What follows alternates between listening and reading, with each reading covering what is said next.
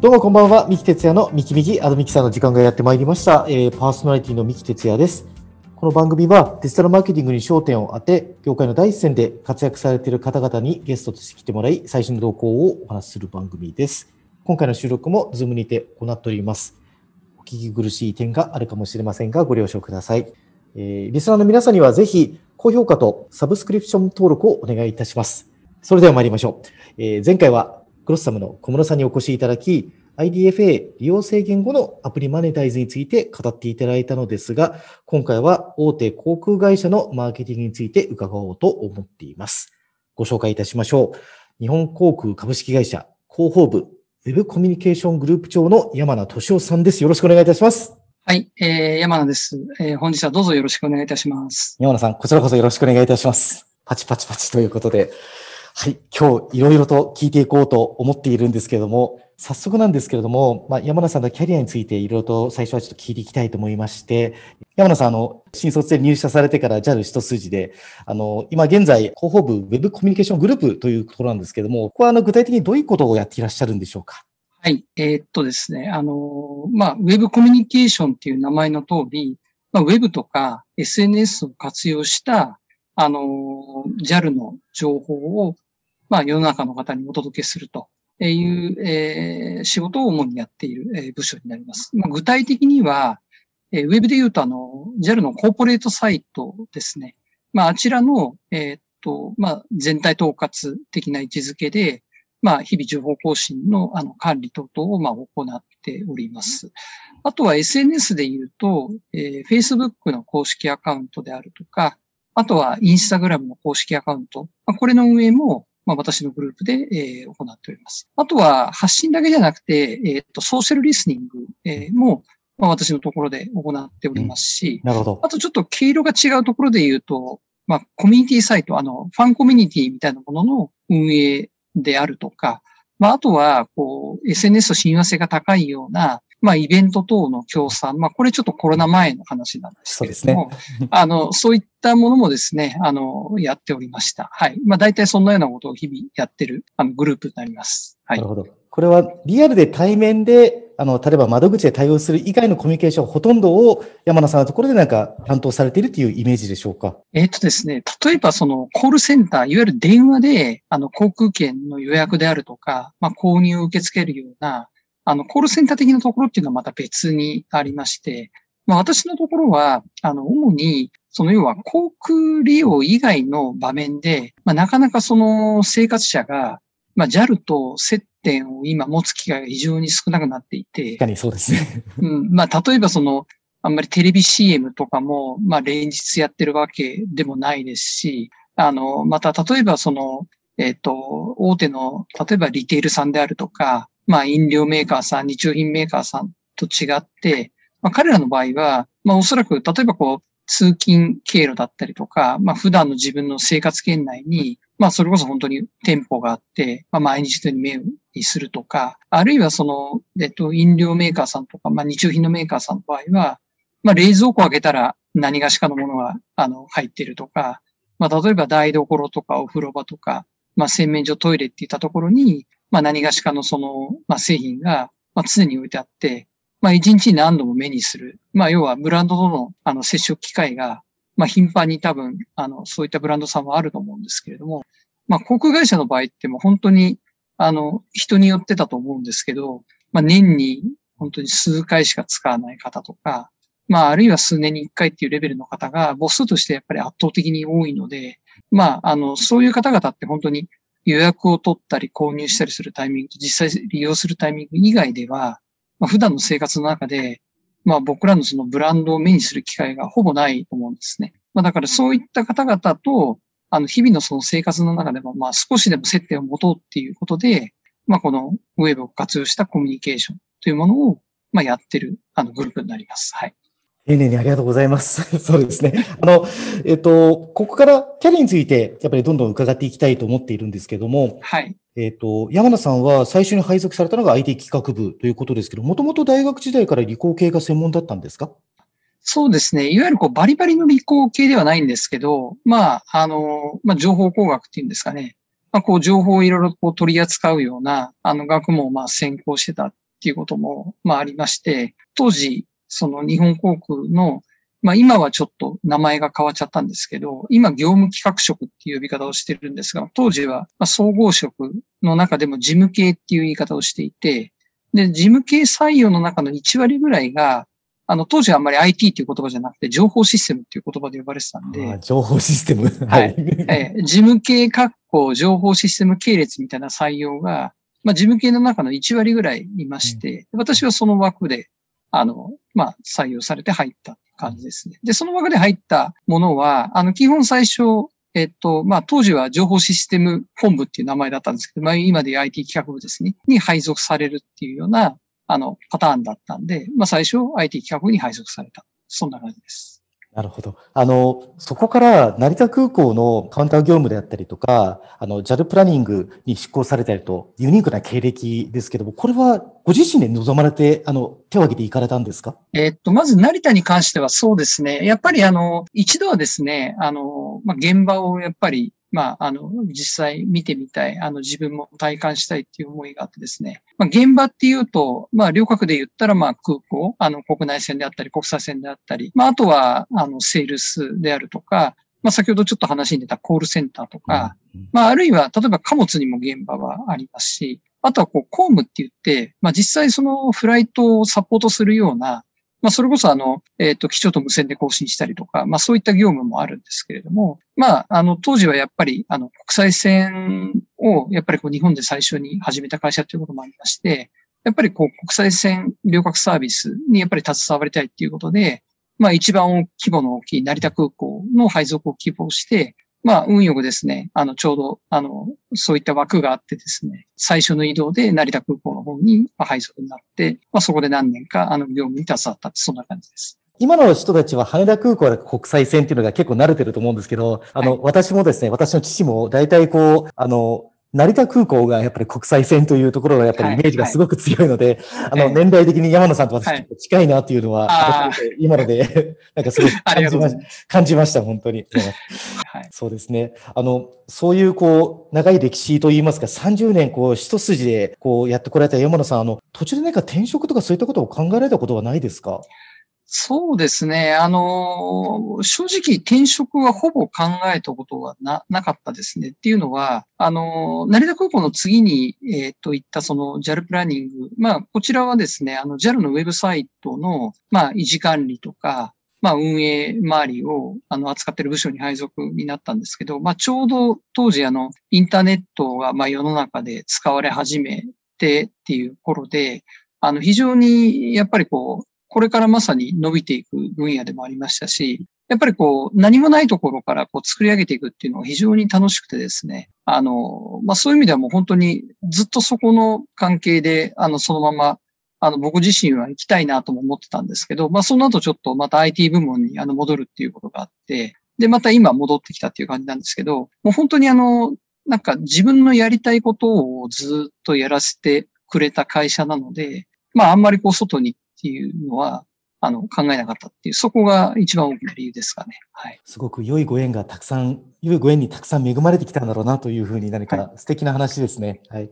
あの、そういう中でデジタルマーケティングとの出会いというのはどういうところにあったんですか？えっと、それがまさにあの、JAL プランニングへの出向のところでした。えっと、それまでは、まあ一応パソコンも持っていて、まあ自宅でこうインターネットに接続してこういろんなサイトを見たりみたいな、まあ本当にあのそういった簡単な使い方とかはしてたんですけれども、まあ実際その仕事でって言ったのは、まあこの本当にあの JAL プランニングにまあ移動して、まあそこで本当にあの JAL のホームページをまあいろいろとあのカスタマイズしていくという仕事に携わった。これがもう本当にデジタルマーケティングとの出会いですね。最初は戸惑いましたか？そうですね。まずあの用語についていくのがやっぱり大変で、あの、普通にユーザーとして使ってるだけでは、まああんまり聞かないような、あの、用語がやっぱり会議の中でも結構飛び交ってたんですよ。だから、まあ当時は本当に、あの、セミナーなんかもそんなに、あの、世の中的になかったんで、もう本当に本屋さん行って、まあ本当に本買いあさって、まあ読んだりとか、あの、ネットでもまだ当時そこまでいろんな情報が出てたわけでなかったので、もう本当にこう書籍でいろいろこう勉強しながら、まあ少しずつやっぱり吸収してたって感じですね。今のお話は大体何年ぐらい前のお話ですか？もうそうですね。本当に20年ぐらい前の話ですね。なるほど。まあ2000年とかですね。はい。ではまだインターネット上にそういうコンテンツといいますか、情報とかがを気軽にたくさん存在するっていう時代ではまだないということですよね。2000年だと多分まだブログとかもなかったんじゃないかとますね。あの、確かに2チャンネルとかはあったとあ思います。ったっていうはい形ですね。確かに。そうですね。ウィキペディアとかもまだあったかどうかって感じですかね。 mixi 2004年だった記憶なんですけども、なんかそれぐらいそうですよね。はい。だから当然 SNS なんてまだなかった時代ですしということですねね。えそういう中でも私、山田さんの記事を読んでいて見たんですけど、セミナーに年間150回参加されたりとか、本もたくさん読み漁られたということで、あの、こうこれは現在でもそのやっぱり読み、読んできて、こう、たくさんされた勉強というのは生きてきてるっていうイメージでしょうか？あの、その2000年で JAL プランニングに配属になった時は、当時まだ世の中的にそんなに無料セミナーとかって頻繁にやってなくて、もうその時はひたすら知識の吸収は書籍中心、えーだったんですね。で、そのセミナーにっていうのは、あの、2016年に今の部署に、また IT 部門から戻ってきた時に、まあ正直本当に IT 部門に9年近くいて、まあ要はデジタルマーケティングからちょっとこう離れたところにいたので、もう本当にこう浦島太郎状態だったんですよ。で、また、あの、その9年間の間にものすごくこう、やっぱり進化していて、で、また用語とかもですね、全然聞いたこともないような用語がたくさん、やっぱり飛び交ってて、で、これはちょっとすぐにでもキャッチアップしないとまずいなと思って。なるほど。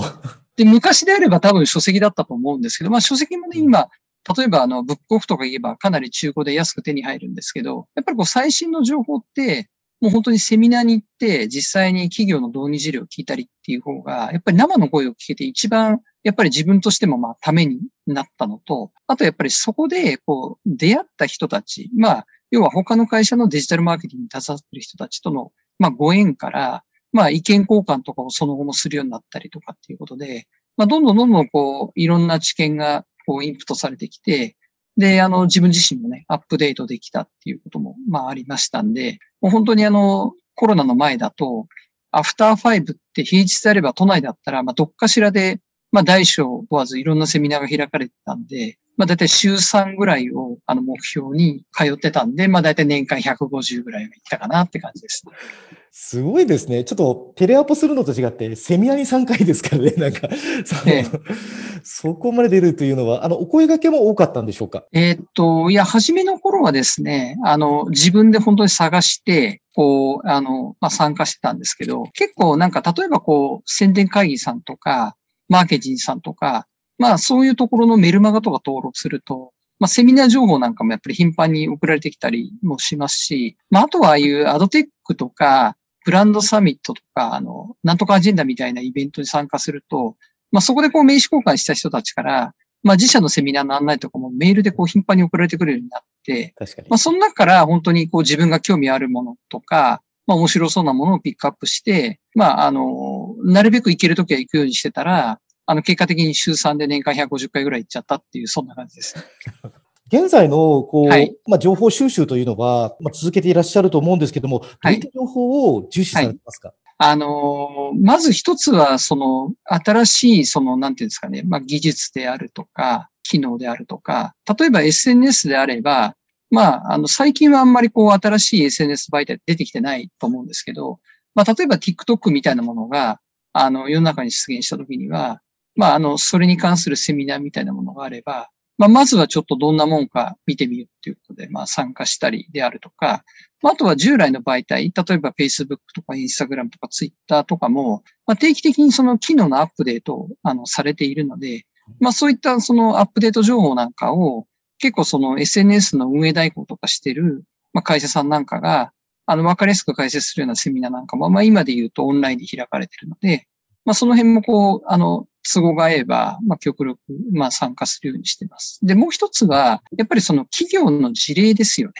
実際に例えばこう、ツールであれば、まあ、こういったツール入れて、まあ、我が社ではこういう活用してますみたいな、まあ、それによってこういった効果がありましたみたいな。やっぱりその、企業の担当者の生の声っていうのが、まあ、僕的には一番、あの、今までいろんなそのセミナー参加した中で、でね、やっぱこう役に立つというかですね、あの、そこからじゃあ、それをうちに当てはめたときに何ができるだろうって、あの、結構もう、本当すごいヒントをもらってるような感じですので、まあそういったその企業の事例みたいなものは、まあ積極的に聞くようにしてるって感じですね。あの、SNS の話が出たので、ここは非常に聞きたいところですけども、もうすでに山野さんのところでは、Facebook もやっている、Twitter もやっている、インスタもやっているということですけども、はい。はい、それぞれなんかどういった目的とか目標を置かれているんですか、えっと、まず最初に始めたのが Facebook だったんですね。なるほど。で、Facebook は実はあの、始めたきっかけって、あの、2010年の、あの、いわゆる経営破綻なんですよ。うんうん、で、まあ、あの時にもう本当にあの、えっ、と、まあ、ブランド調査とかでも、あの、かなりこう、あの、順位が下がってですね、まあ、すごくこう、やっぱりこう、ブランドイメージが既存して、で、まあ、ただ、あの、まあ、幸運なことに、あの、いろいろとこう、国であるとかですね、もう本当にたくさんの方の、まあ、ご支持、ご支援をいただいて、まあ、再生っていうこうチャンスを、まあ、いただいて、まあ、僕らもですね、もう本当に必死でその再生に、再生に向けて、まあ、全社一丸となって、まあ、頑張ろうっていう中で、まあ、何かその、まあ、僕らのその再生にかける思いであるとか、あとはこう、再生の機会を与えてくださった、まあ、皆様への感謝の気持ちとかを、まあ、何か発信できないかっていうことで、まあ、当時その、えっ、ー、と、有志で集まって、で、Facebook を立ち上げたっていうふうに聞いています。まあ、なので、Facebook はもう本当に、あの、思いを発信する媒体っていう今でも位置づけにしていて、で、例えばこう、プレスリリースとかで、まあ、新しいサービスを紹介するときっていうのは、あくまでもその機能的な紹介が中心になると思うんですけど、まあ、Facebook では実際そのサービスを、まあ、企画とか開発した担当者が出てきて、あの、その背景とかですね、まあ、思いを、あの、自分の言葉で語るみたいな、まあ、そういった記事が、あの、非常に、あの、多くなってますね。で、ツイッターはやっぱり媒体特性上、お得情報を探している人が多いので、まあ、例えばお得なツアーの情報であるとか、まあ、航空券も時々こうバーゲンみたいなことをやっているので、まあ、そういったセール情報を中心とした、まあ、主にその反則情報のま発信。で、インスタグラムは、まあ、あの、ビジュアル中心で、こう、あんまりこう、長い文章とかキャプションつけても読まれないので、もう本当にこう、一枚の写真を見て、あ、今度の週末とか休みに旅行行きたいなと思ってもらえるような、まあ、旅情関係を促すような、まあ、そういったこう、ビジュアルを中心に、まあ、発信するっていう、まあ、そんなような、あの、住み分けにしてますね。で、実際その、フォローしてくださってる方も、まあ、やっぱりそれぞれで、まあ、Facebook は、あの、航空ファンっていうよりは、こう、JAL のファンの方、あの、多い。で、インスタグラムは旅行好きな人が多い。特にその、例えば JAL が好きとか、どっかこだわりがあるわけじゃなく。で、Twitter は先ほど申し上げたように、お得な情報を探している人が多いと。なので、まあそういったその媒体特性とか、まあユーザー特性を考えながら、あの、その投稿の方針とかですね。まあそういったものを決めてる感じですね。あの、これらの、なんか、プラットフォームを選ばれた理由というのは何になるんですか？まあ、最初はですね、やっぱり世の中的にユーザー数がやっぱ多いっていうところから、なるほど。あの、まあ、やっぱり最初はそこですよね。他の企業もやってるからっていうことで。でやっぱりこう使っていく中で、こう自分たちのスタイルをだんだんこう確立していったっていう、そういう感じですかね。だからインスタグラムなんかもやっぱりこう始めた時はひどかったんですけど、とりあえずやろう。で、えっ、と、写真中心だから、手持ちのなんか面白い航空券の写真あげるかみたいな感じで、あの、特にこう戦略もなく、まあやっていたんですけど、ちょっとやっぱりそれじゃいかんっていうことで、まあとあるタイミングで、あのそういったインスタの運営に長けた、あの外部のちょっとベンダーさんを、まあコンサルとして、あの参画してもらって、まあ戦略の、あの、まあ立て直しのところからやって、で、それでまあ今のスタイルになってるっていう感じですね。なるほど。あの、ちなみに他の SNS で言うと、YouTube や TikTok っていうのもありますけども、はい。この辺はどうですか？あの、YouTube はやってないことはないんですけど、はい。あの、まだですね、やっぱりちょっとこう、既存のその、例えば CM 映像であるとか、まあ、手持ちの動画のやっぱりちょっと倉庫的な位置づけから抜け出せてなくてですね。まあ一つ大きな理由としては、やっぱり動画だと、あの、クリエイティブ制作に結構コストも時間も、まあ、かかる、えー、ということもあってですね、ちょっと今特にそのコロナ禍で、まあ、業績があまり思わしくない中で、ちょっとなかなかやっぱりこう動画中心っていうことで、あの、なかなかこう深く入っていけないところがあるというのと、まあ、TikTok も同様ですね。はい。まあ、ただ、とはいえ、あの、何も手つけないわけにはいかないので、あの、今一応社内で、まあ、検討チームは、あの、ようやくこう立ち上げようとしていて、まあ、なんとかそのコストをかけずにですね、まあ、社内のこうリソースをうまく活用して、まあ、運用できないかみたいな道を模索しようと思っています。あの、これだけ今 YouTube、TikTok の話も聞いたんですけども、やはり運用大変だと思うんですね。はい、で、あの、自社でこれ全部運用されてるんですか？えー、っと、はい。全部やってますね、自社で。それでやっぱ絞らざるを得ないですよね。なんかそうですね。あの、一部その、えっと、外部に、あの、なんか手伝ってもらってるところはあるんですけど、ど、うん、はい。なんかコメント返信的なところであるとか、こうそういうこうなんかリサーチ的なところはちょっと一部手伝ってもらってる、えー、ところもあるんですけれども、まあ、投稿の制作とか、そのあたりはもうほぼほぼ、まあ自社プラス、あとは、えっと、まあ私のキャリアの中でもあったの、JAL プランニングっていう会社が、まあその後何社かグループ会社統合して、今 JAL ブランドコミュニケーションっていう会社にあのなっていて、まあそこの中に、あの、まあ要は SNS チームがあるんですね。まあ、言ってみればそこと僕らともう本当に一緒にこうワンチームで、まあ今、その、先ほど申し上げた SNS であるとか、まあ、ファンコミュニティとか、まあそのあたりの運用をもう本当に日々一緒にやってるっていう、そういう感じです、その SNS チームは大体何名ぐらいで回されてるんですか、はい、と、そのジェルブランドコミュニケーションの中にある SNS チームは、えっと、グループ長入れて8名ですね。あの、8名っていうと、それでもうフルフル今言われた SNS を全部回してるっていう形なんですそうですね。プラスあとは、まあ、グループ会社の、あの、ジップエアっていう航空会社があるんですけど、はい、存じてます。あの、ジップエアのツイッターとノートも、あの、その8名で運用しています。ああ、なるほど。ちょっと話はあれですけど、 note、あの、 ZIPAIRの方はノートはやってるんですね。はい。そうです、そうです。で、僕らもね、ノートどうしようかなって今検討してます。ああ、やっぱり、あの、結構時代の流れを見て、これは来てると思ったら、まずは試してみるんですね。じゃあもしかして。まあ、そうですね。はい。あの、ちょっと脱線しますけど、ノートは大体どういうなんか読まれ方をするとか、少しなんか特徴とかありますか？あのー、やっぱりなんて言うんですかね、あのー、なんか特徴っていうかですね、まあ、あの、ZIP のノートとかは、まあ結構その、僕らで言うと Facebook に近いのかなと思ってて、やっぱりその、施策、企画とかですね、まあそういったもののその背景とか、まあ、担当した社員の思いであるとかですね。まあ、そういったところをこうよ、より深くですね、あの、読み物として、あの、まあ、発信できるのかなっていうところと、あとやっぱりこう、ユーザー層が、あの、比較的こう、なんていうんですかね。ちょっとこういう言い方が適切かわかんないんですけど、あの、意識高い系の人が多いのかなっていうふうに、あの、ちょっと思ってですね。だから、もしかしたらその実際登場してくださる方ももちろんなんですけれども、それこそ、あの、個人投資家の方とかで、まあ、将来的にこう、どこの会社の株買おうかななんて考えてるときに、まあ、もしかしたらそういう方々に、あの、しっかりと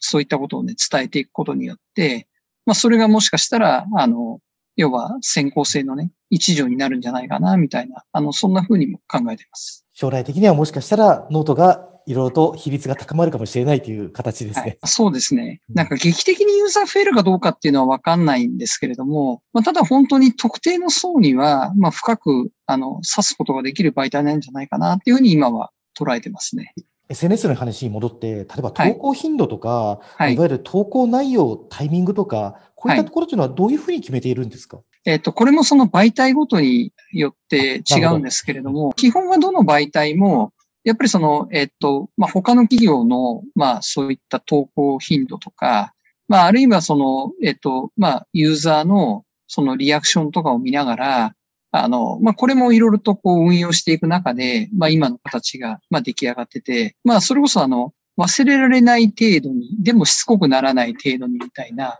まあ、そのちょうどいい、あの、あの、塩梅を、はい、はい、はい、狙ってっていうところですかね。なるほど。はい、塩梅が一番難しいですね。これ言語化できないですね。山田さん。そうなんです、そうなんですよ。はい。まあ、だから、これはもしかしたら、その、えっと、他の業態の、まあ、要は企業アカウントだと、まあ、僕らのその、勝ちパターンみたいなものが当てはまらない可能性がありますよ。うん。ちなみに、えっ、ー、と、投稿内容でこれは鉄板だっていうコンテンツあるんですかね？えっ、と、まあ、Facebook で言うと、やっぱりこう、社員が、あの、自分の担当している、まあ、業務を紹介するっていうような、あの、ところが、まあ、中心で、まあ、こういったものはしっかりと、あの、皆さん読まれてるんですけれども、文章が短くてもですね、まあ、やっぱりこう、あの、はっと目を引くような、まあ、飛行機の機体の写真であるとか、まあ、あとはもう本当にこう行きたくなるような、こう映える風景写真あの、このあたりは、ちょっと、まあ、ポエムみたいなものを添えて、まあ、あの、週の頭とか週末に発信するんですけど、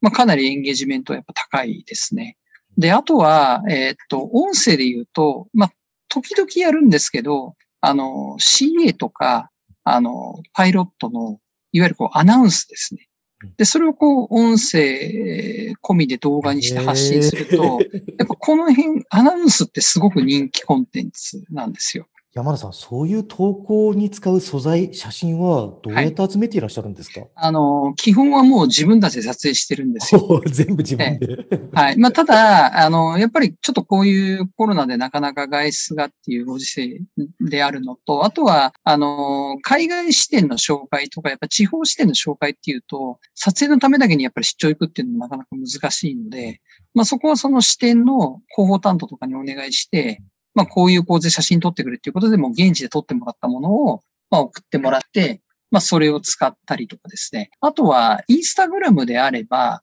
あの、比較的 UGC も活用してるんです。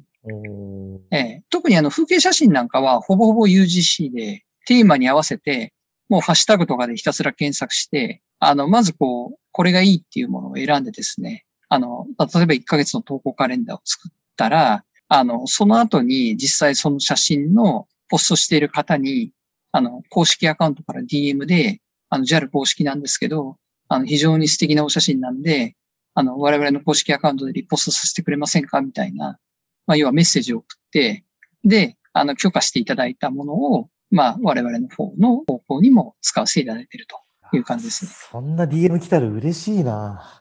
あの、結構皆さんそれで、あの、JAL の公式に乗りましたとかって、またさらにリポストされたりとかしてる方多いですね。はい。これはいい、ね、あとは航空機の写真は、あの、比較的その航空写真家さんから購入するケースもあります。あとは、えっ、ー、と、社員でも結構カメラ好きな人間とか多いんで、まあ、僕ら社内 UGC って呼んでるんですけど、あの、全社に業務連絡を出して、で、もうあの、みんながこう、自由に格納できる、この写真の、その、なんていうんですかね、あの、格納庫みたいなやつをイントラネットに用意してるんで、まあ皆さん、こう、我こそはと思う方は、自分が撮った写真を、これ SNS で使ってくださいみたいな感じで、あの、応募してくれるんですよ。で、そこも僕らは、その、要はチョイスの、あの、一つとして、まあ、そこから採用して使うということもあります、ね。それはでも、まあ、全国津々浦々、まあ、もちろん海外にもいろいろ仲間いるんで、まあ、あらゆるところから集まるということですね。はい、まあ、そうですね。あの、プライベートで例えば旅行に行った時の旅先の写真なんかを、あの、送ってくれる人もいますしね。あの、SNS の施策の、まあ、評価について、はい、まあ、どんな指標を狙っていますか？もう基本やっぱりエンゲージメントなんですよ。なので、まあ、やっぱりこう、いいねの数であるとか、あの、まあ、コメントも、まあ、数だけじゃなくて、その内容、まあ、質であるとか、まあ、Facebook であれば、まあ、どれぐらいシェアされたか、あと、Instagram であれば、まあ、保存数なんかも、まあ、見てるんですけど、まあ、量的なところで言うと、基本はそのあたりですね。で、えっと、まあ、僕らが、あの、SNS でのコミュニケーションしてる、まあ、最大の理由としては、まあ、さっき言ったその、えっと、まあ、JAL に対する、まあ、あの、こう、なんていうんですかね、こう忘れられないというかですね、まあ認知理解を上げていくっていうところなんですけど、まあやっぱりその数少ないその購入というタイミングの時に、じゃあ航空会社って言えばどこって言った時に、やっぱりまずこの JAL って思い浮かべてもらえるかどうか、要は第一早期になれるかどうかっていうところが、やっぱり結構非常に重要かなって思っていて、第一早期率を上げていくっていうところに、まあ、重きを置いてるんですけど、なかなかやっぱり購買との相関を取ろうと思うと、あの、すべてが SNS のおかげっていうわけではないので、多分そこにこう踏み込んでいくとですね、あの、結構こう、ドツボにはまっちゃうんじゃないかなと思ってて、あの、そこは今あえて、あの、こう、細かく数値化はしてないです。一応その、まあ、見れるような、あの、ものもですね、いくつか用意はしてるんですけれども、あの、それはこう、あの、あくまでも参考数値としてっていう形で、やっぱりあの、一番重視しているのはエンゲージメントですね。あの、ソーシャルリスニングにも力を入れているということなんですけれども、これはどういうふうにデータを集めて分析をされているんですか？あの、まあ、リスニングツールって世の中にたくさんあると思うんですけれども、あの、最初は本当に訳もわからず、まあ、いくつか試しに使ってみて、まあ、だんだんとこう使い込んでいくうちに、まあ、これっていうツールを一つ見つけたので、まあ、今はもうその一つだけを使っているんですが、あの、基本はですね、あの、まあ、よくポジネガ比率であるとか、投稿件数とか、まあ、量で見られてる方もたくさんいらっしゃると思うんですけど、まあ、私の場合はもう本当に訂正っていうかですね、あの、オーガニック投稿を毎日目視で全件見てるんですよ。全部？全部見てます。はい。すごいですね、ちょっと。でもまあ、あの、競合他社も含めて全部って言っても、まあ数千件レベルなんで、まあ全部見て、ピックアップして、こう、あのメールに貼り付けて、まあ日報っていう形で配信するところまでが、まあ大体1日3時間ぐらいのワークなんで、まあ連続で3時間それにやってる必要もないので、まあちょっと朝と、あの、夜とか少しずつ時間を、あの、確保して、まあ年中無休でそれをやってますっていう感じで、まあその中にもう本当にあの、サービス改善、え、のヒントになるようなことであるとか、まあ、新たに始めたサービスの、例えば評判的なものもそうですし、あとはなんか、まだ手はつけてないんだけど、それこそ、あの、こういうところとコラボしてくれると嬉しいみたいな声があったりとかですね。まあ、本当にその、ヒントがたくさん、あの、ありますので、まあ、そういったものを、あの、社内の、あの、関連部に共有するっていうと、あともう一つは、あの、ネガティブ系のリスク管理ですね。まあ、これも本当に、あの、件数の多い少ないじゃなくて、やっぱり、たとえ一件でも、これまずいんじゃないかっていうようなものを、やっぱり、あの、見つけることもありますので、まあ、その辺は、あの、リスク管理部っていう、あの、社内のあの、リスク管理を投下している部署があるので、まあ、そこにすぐさま、まあ、通報っていうかですね、まあ、お知らせして対処してもらう。まあ、そんなようなことをやっています。1日3時間くらい合計のその時間を使ってやられている、そのソーシャルリスニングは、どういうツールを使われているんですか、はい、あはいはい。あの、今使ってるのは、あの、アメリカ製なんですけど、ネットベースっていう、あの、ツールですね。やっぱり絶対ソーシャルリスニングはやった方がいいという結論ですかね。そうですね。あの、まあ、僕自身はこれ別に誰かから強制されたわけじゃなくて、この部署ができた時に、一応前からどこかの部署がやらなきゃいけないって話はあったと思うんですけど、どまあ、実際にやってみて、あ、これやった方がいいなって思ったから、まあ、続けてるっていう感じなんですよ。だからまあ、例えばそのニュースが出た時に、まあ、ヤフーニュースなんかだと、こう、結構コメント欄とかにこう、いろいろとコメントが入るので、うん、まあ、それで評判わかると思うんですけど、まあ、ヤフコメは結構ネガティブな反応が多いから、それよりは僕は結構ツイッターの反応とかを、まあ、重視していつも見てる感じですね。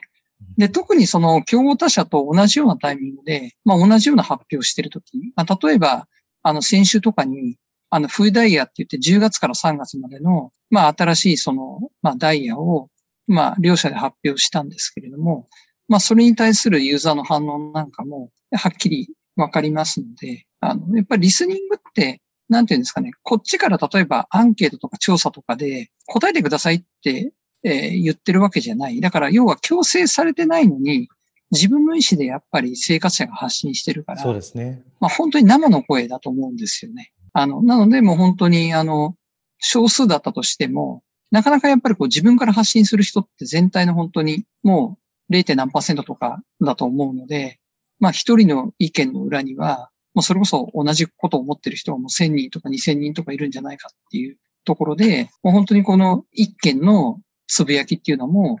大事にしてる感じ。